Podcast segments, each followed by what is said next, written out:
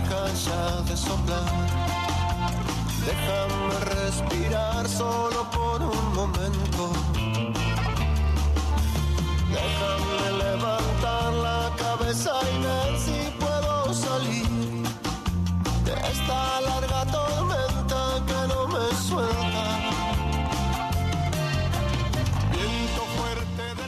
Bueno, 37 minutos pasan ya de la hora 10 en todo el territorio nacional. Continúa la jornada inestable en Apóstoles. Carla. Así es, 21 grados, parcialmente nublado, con eh, probabilidades de lluvias y chaparrones. Ya está y nos visita aquí en los estudios de FM Chimiray el ministro de Hacienda de la provincia de Misiones, el contador Adolfo Zafrán. Buenos días, Adolfo, ¿cómo le va? ¿Qué tal? Buen- buenos días. Bueno, un saludo para ustedes aquí en el programa y bueno, un saludo a toda la audiencia que, que nos está escuchando. ¿no? Buen día, ministro, gracias por estar con nosotros. Bueno, No, ministro, hay muchos temas para hablar, todo vinculado a la economía, el Black Friday que se está realizando en Apóstoles, pero llevarlo un poco más al tema de estos programas a nivel provincial que vienen funcionando bastante bien y dan buenos resultados en materia de compras y ventas. Sí, eh, hoy tenemos desde el miércoles que arrancó el Black Friday, que va hasta, hasta el día de hoy aquí en Apóstoles, que es un evento local que organiza la Cámara de Comercio con el municipio, pero que la provincia con, con los bancos y la billetera digital Yacaré también acompaña para darle más, más promoción, más movimiento y que realmente sea un, un evento muy lindo, ¿no? Así como se han hecho otros eventos en el Golazo de Monte Carlo, el Dorado Te Conviene, el Black Friday de Iguazú, bueno, por supuesto el Odoverá y el Black Friday de, de Posadas o el Reventón, que son eventos similares, lo que se busca es que los consumidores locales aprovechen la- las promociones, las ofertas e inclusive venga gente de otro lado, ¿no? Y, y aparte del descuento que hace el comercio local con el Black, eh, se puede vender o puede pagar hasta en 12 cuotas sin intereses o hasta en 6 cuotas, depende del, del producto, eh, de 6 o 12 cuotas sin intereses, eh, con las tarjetas del Banco Macro o con la billetera digital Yacaré con un 20% de reintegro. ¿no? Bien, hablando por ahí de planes o programas, eh, leímos varias noticias donde con el programa Ahora Misiones eh, crecieron las ventas en nuestra provincia. Sí, el Ahora Misiones más 15, eh, que este es este nuevo programa que se lanzó en el mes de julio con la firma del convenio con el Ministerio de Desarrollo Productivo de la Nación, porque da un plus de reintegro, da un 35, hasta un 35% de, de reintegro. En el mes de agosto tuvo 153 millones de pesos de ventas, superando nuestras expectativas que habíamos calculado eh, cuando se firmó este convenio, cuando se trabajó con el programa, un promedio de venta de 100 millones. Así que ya estamos bastante más por encima de, de, lo, de lo establecido, lo cual es muy, muy bueno porque quiere decir que los consumidores lo están utilizando y es una buena herramienta, ¿no? pensando ya en, en la, en la próxima apertura de, de los pasos fronterizos de- para que el comercio misionero pueda competir mejor tanto con Paraguay como con Brasil. Eh, ¿no? Eso le iba a preguntar, ministro, ya Salud eh, de Nación está estudiando los protocolos tanto para Bernardo Irigoyen Dionisio Sequeira como Posadas Encarnación. Es así, eh, es muy probable que tengamos novedades en los próximos días.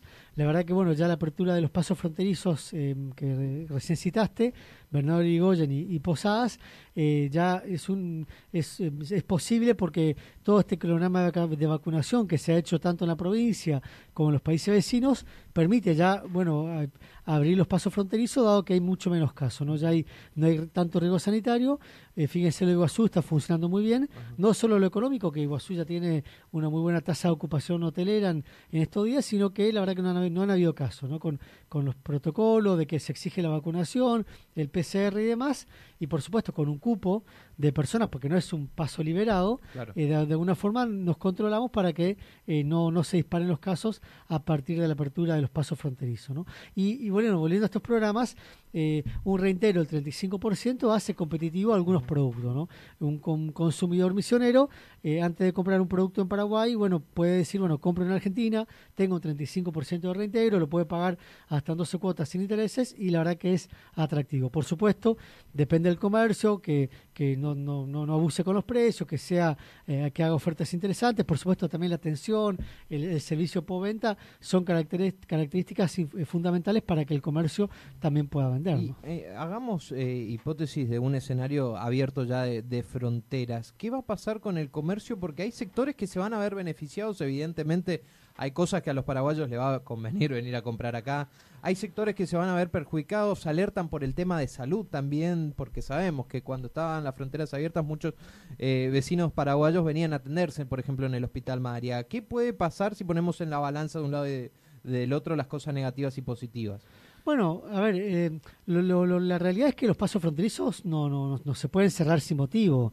En esta época de este año y medio se cerraron por la cuestión de la pandemia, porque Paraguay tenía un sistema sanitario colapsado, Brasil tenía muchos casos, en especial en la zona sur de, su país, con lo cual ameritaba cerrar las fronteras, pero bueno, hoy no, hay motivo para, para seguir con la postura de cerrar, porque además eh, hay que entender la realidad de, de los misioneros, ¿no? Hay en Posadas, por ejemplo, hay muchos familiares o muchos misioneros posadeños que tienen familiares en Paraguay y hace rato que no lo ven. Entonces, también hay que permitir el reencuentro familiar Claro. entre eh, personas que están en Posadas, que tienen sus familiares en Encarnación, y pasará lo mismo con vecinos que están en San Javier, Puerto Javier, eh, Bernardo de Irigoyen, con Dionisio Sequeira, y que la verdad que la pandemia separó a esa familia. ¿no? Ahora el boom de ventas que había en ese momento, años atrás, digamos, de los argentinos que se iban a comprar del otro lado, ¿hoy va a convenir con el dólar? ¿Cómo está? Yo creo que no. Hoy el, el, el comercio fronterizo se maneja con el dólar blue, que hoy está en un valor muy elevado, cerca de 180 pesos. Entonces, hoy eh, muchos productos argentinos van a estar más baratos que, que, que Paraguay. Tal vez algunos productos, como vos bien decías, estarán más baratos en Paraguay, pero son casos puntuales, ¿no? Así que, bueno, creo que hoy hay que mm, se- ser inteligentes. Por supuesto, le- la cuestión del fondo de emisiones sigue siendo el planteo de la zona aduanera especial Sin como, duda. como solución definitiva a esta cuestión fronteriza, porque es algo muy particular que nos pasa a nosotros en Misiones, no le pasa ni a los salteños, ni a los mendocinos, ni a, ni a los formoseños. Somos los misioneros los que tenemos el problema del comercio eh, fronterizo intenso en la, en la frontera con, con Paraguay y con Brasil. Pero les quiero dar un, un dato que de alguna forma también demitifica el tema de que el cierre de fronteras fue la única causal de, de que al comercio misionero le fue bien en este tiempo. Porque la verdad que hubo un repunte de ventas en todo este tiempo de pandemia, algo atípico, porque de esperar que la pandemia las ventas caigan, ¿no? Eh, si uno mira los datos de la, de la Agencia Tributaria de Emisiones de ventas por localidad del sector comercial, eh, localidades fronterizas y no fronterizas como Oberá, San Vicente, Alén, Apóstoles, también tuvieron venta, incremento en sus ventas similares a Posada, San Javier, El Dorado, que son localidades fronterizas. ¿no? O sea, el, el efecto se dio en toda la provincia, con lo cual también demuestra que no fue una cuestión únicamente de las fronteras, sino que fue una particularidad propia que tuvo la economía misionera eh, en tiempo de pandemia. ¿no? Bien, eh, por ahí hablando de, beneficios, aumentos o crecimientos, eh, sabemos que se aumentó el comercio, el empleo comercial, perdón, en el sector privado en la provincia de Misiones. Sí, sí, eso es un dato muy muy bueno y muy contundente, ¿no?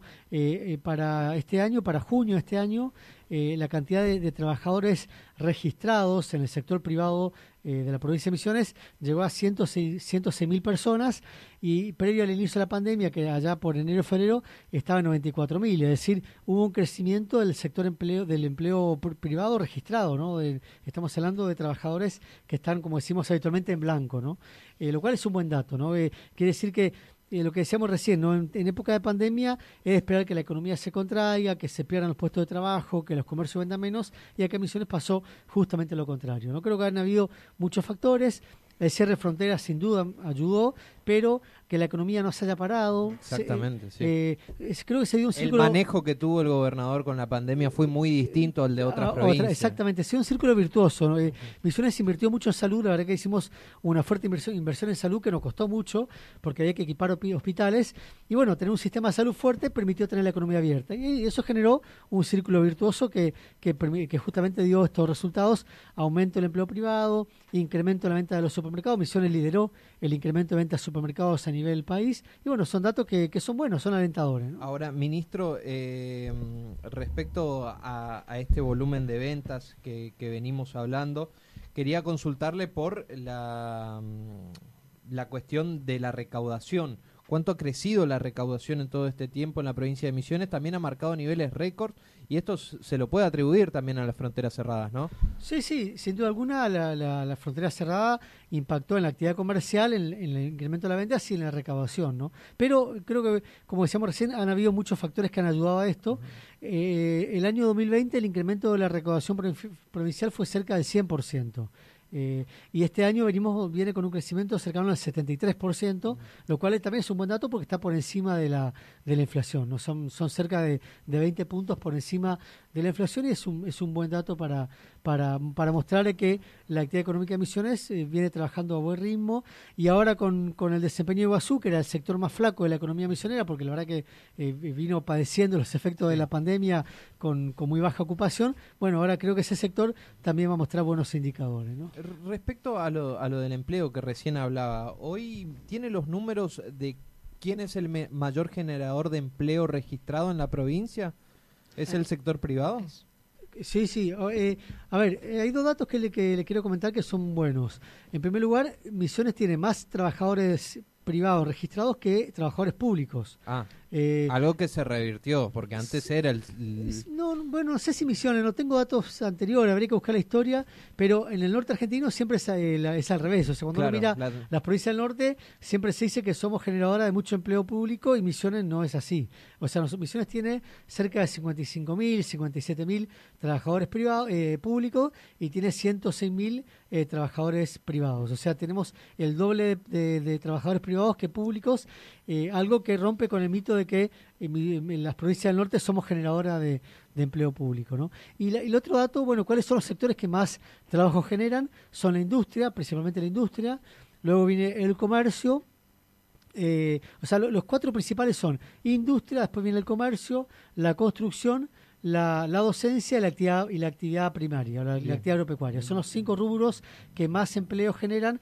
Creo que entre los cinco rubros se genera el 75% del trabajo registrado en, la provincia. Bien, deberíamos empezar a posicionar también quizás el turismo, el sector turístico, que, que en épocas, por ejemplo, previas a la pandemia, la verdad que movía también mucha actividad. Claro, sí, sí, lo que pasa es que el turismo por ahí se concentra mucho en, temporada. en temporada, en Iguazú, y bueno, hoy, hoy se están desarrollando muchos, con, con la pandemia, muchos misioneros están ocupando los, los destinos turísticos misioneros. Le hago una consulta específicamente del sector maderero, que está pidiendo justamente eliminar tasas forestales, como también tasas municipales, justamente para incentivar un poco la generación de empleo en el sector. ¿Se estudia esa posibilidad o no, ministro? Mire, siempre estamos atentos al, reclamo del sector privado, siempre tenemos reuniones con las cámaras empresarias. La verdad que hoy el sector eh, forestal no está pasando mal momento, al contrario, tiene unos niveles de, producción y ocupación muy buenos. Los pedidos del sector forestal en cuanto a valor agregado, hablamos de aserradero, mueblerías y todos los productos derivados de la madera, desde melamina, terciados y demás, están trabajando con, con pedidos a tres o seis meses, con lo cual están trabajando muy bien. Eh, bueno, seguramente piden algún tipo de conciliación en, algunos en, algunas alícuotas de tributos por cuestiones de costos, pero no porque no, no porque no están pasando un mal momento en cuanto a nivel de producción. Además, ahora hay que entender que el Corrientes hace unas semanas subió sus alícuotas impositivas, con lo cual eh, se ha reducido esa brecha que había o por lo menos que manifestaba el sector eh, forestal con eh, la provincia de Corrientes, porque ya que hemos quedado bastante parejos con la suba de, ingresos de impuestos provinciales que hizo Corrientes hace un par de semanas. Pero creció un poco el mercado de madera correntino, ¿no? Corrientes lo que tiene es muchas plantaciones, o sea, la particularidad de Corrientes es que tiene... La materia prima. Tiene la materia prima porque como son, eh, ellos tienen latifundios, eh, con la producción de mm, eh, cuando se cuando se crearon las AFJPs eh, muchas eh, AFJPs invirtieron básicamente lo que fue Bosques del Plata y, inversiones chilenas invirtieron en, corrientes aprovechando las, las grandes extensiones de tierra y haciendo inversiones forestales. Entonces, hoy eh, Corrientes cuenta con un buen abastecimiento de materia prima que le asegura la producción, pero las industrias están en emisiones. La, gran cantidad de industrias, si uno compara en, volumen, en tamaño, hay mucho más industrias de valor agregado de emisiones que en Corrientes. Lo que pasa que eh, para la zona norte, las empresas del norte se abastecen de la materia prima del norte de Misiones y la zona sur se abastece de corriente, de la materia prima. Entonces, eh, ahí está la cuestión del pedido de que eh, la, la, materia prima que ingresa a Corrientes tiene que abonar la, tasa, forestal. Claro. Bien, ministro, por ahí llevarlo a materia de presupuesto, si ya se prevé eh, el presupuesto para el ejercicio del año 2022. Sí, ya se estuvo analizando en Cámara, Sí, ¿no? sí, ya se estuvo analizando. Eh, es muy probable que en las próximas semanas sea tratado por la legislatura, no, no hay fecha todavía, pero venimos trabajando con, con la Comisión de Presupuesto porque nos están pidiendo información, ellos quieren enriquecer un poco más el proyecto de presupuesto, además que hay que adaptarlo a las pautas macrofiscales que presentó el Gobierno Nacional el 15 de septiembre con, con la presentación del presupuesto nacional. Ahí tenemos que adaptar los números para que queden más o menos en sintonía. Ya lo están, pero bueno, siempre se hacen, se hacen pequeños ajustes. Y por supuesto se incorporan, por ejemplo, las leyes que aprobó la legislatura desde julio hasta ahora, se incorporan en el presupuesto para darle partidas presupuestarias y otras cuestiones que se consideran de dentro de la Comisión de Presupuesto. Y ministro, ¿qué se prevé más o menos en cuanto a números para el ejercicio 2022? Bueno, el, el proyecto que presentó el gobernador tiene un número total de 226 mil millones para el año que viene, Ajá. de los cuales el 66% está destinado a áreas sociales, que es la Ajá. educación primero, 27%, y luego la salud y desarrollo social. Bueno, ahí tiene que ver mucho el, eh, conseguir equipando hosp- hospitales, eh, seguir equipa- eh, comprar- eh, contratando recursos humanos para, para los hospitales y demás. Eh, bueno, está previsto un, un buen paquete de obras públicas con fondos provinciales. Cerca del 30% del presupuesto se destina a, a realizar obras públicas con, con presupuesto provincial, eh, con recursos provinciales. Y también eh, es un presupuesto que no, no prevé endeudar a la provincia con montos significativos. Solamente se está previendo tomar un crédito de, de, de cerca de 1.500 millones de pesos, que es para la construcción de paneles solares eh, fotovoltaicos, que tiene que ver con un- el uso de energía renovable para bueno buscar esta transición energética al uso de, de energía más amigable. ¿no? Bien, hablando por ahí de inversión en obras públicas, vimos el avance en las construcciones de lo que es la ruta nacional, eh, provincial 105 eh, en cuanto a la tercera trocha o autovía, ¿no? Sí, ahí eh, esta es una obra que, que, prevé financiarse con fondos provinciales y con fondos de vialidad nacional. Ya se firmó el convenio y esto bueno permitió a la, a la empresa ya comenzar con los trabajos. Eh, es continuar con la autovía hasta el cruce de San José. La verdad que para la gente que viaja a Posadas de, de la zona sur es un gran alivio eh, para, el, para el tráfico, para la seguridad y para la rapidez para llegar a, Posadas. Eh, también está previsto hacer obras eh, urbanas en las localidades, por ejemplo acá en Apóstoles, todo lo que son las obras de colectoras. Ajá. Está previsto que, que la empresa concesionaria del peaje haga la mejora de las colectoras, que eso también va a ser bueno porque aliviana el tráfico en la localidad. Entonces, los apostoleños, en vez de usar la ruta cuando tenemos que transitar, de ir del barrio Elía, por ejemplo, hasta, hasta el centro, us- usar la, la colectora, que es mucho más seguro eh, porque no estás eh, atravesando la ruta. ¿no? Bien, pero, eh, ¿Tiene más o menos un tiempo estimado esta obra, ministro?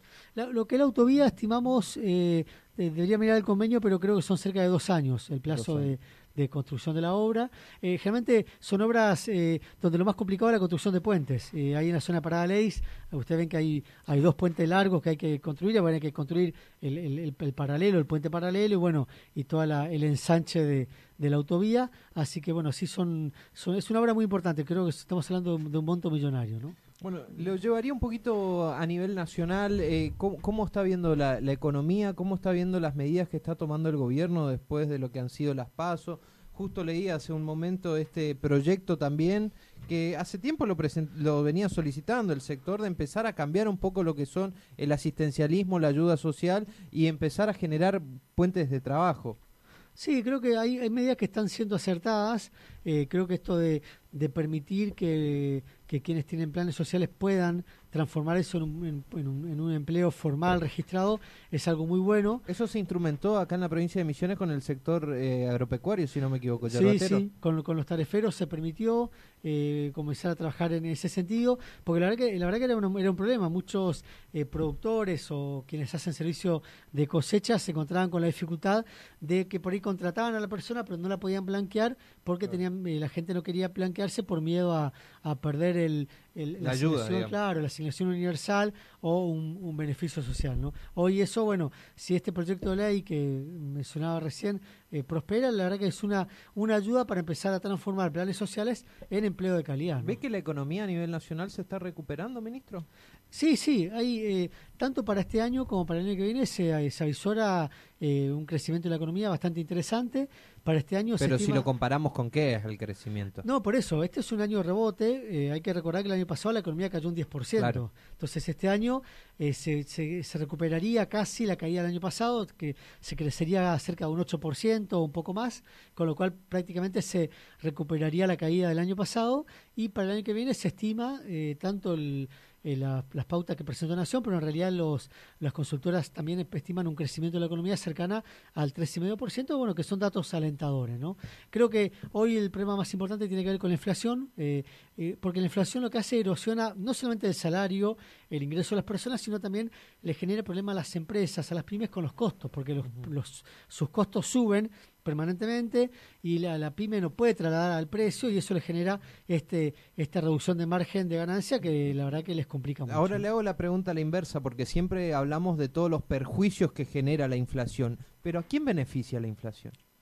¿O a quién termina beneficiando la inflación? Bueno, la, la inflación generalmente le beneficia al que al que logra protegerse con la inflación. Por ejemplo, el que el, que- el que es deudor, el que, el que es deudor se beneficia con la inflación. Yo tomo un, un crédito al, al- a una, una tasa de interés muy baja, el 20%, con una inflación del 50, estoy licuando una deuda. Entonces, me beneficio, ¿no? Entonces, eh, a- generalmente le beneficia, a ver, le beneficia a las empresas que son formadoras de precios porque siempre ganan, son las que hacen los ajustes de precios y se cubren contra la inflación, su poder de mercado le permite hacerlo. ¿El y- gobierno no se ve beneficiado por la inflación? el gobierno sí, porque el gobierno se financia con la inflación, o sea, el gobierno...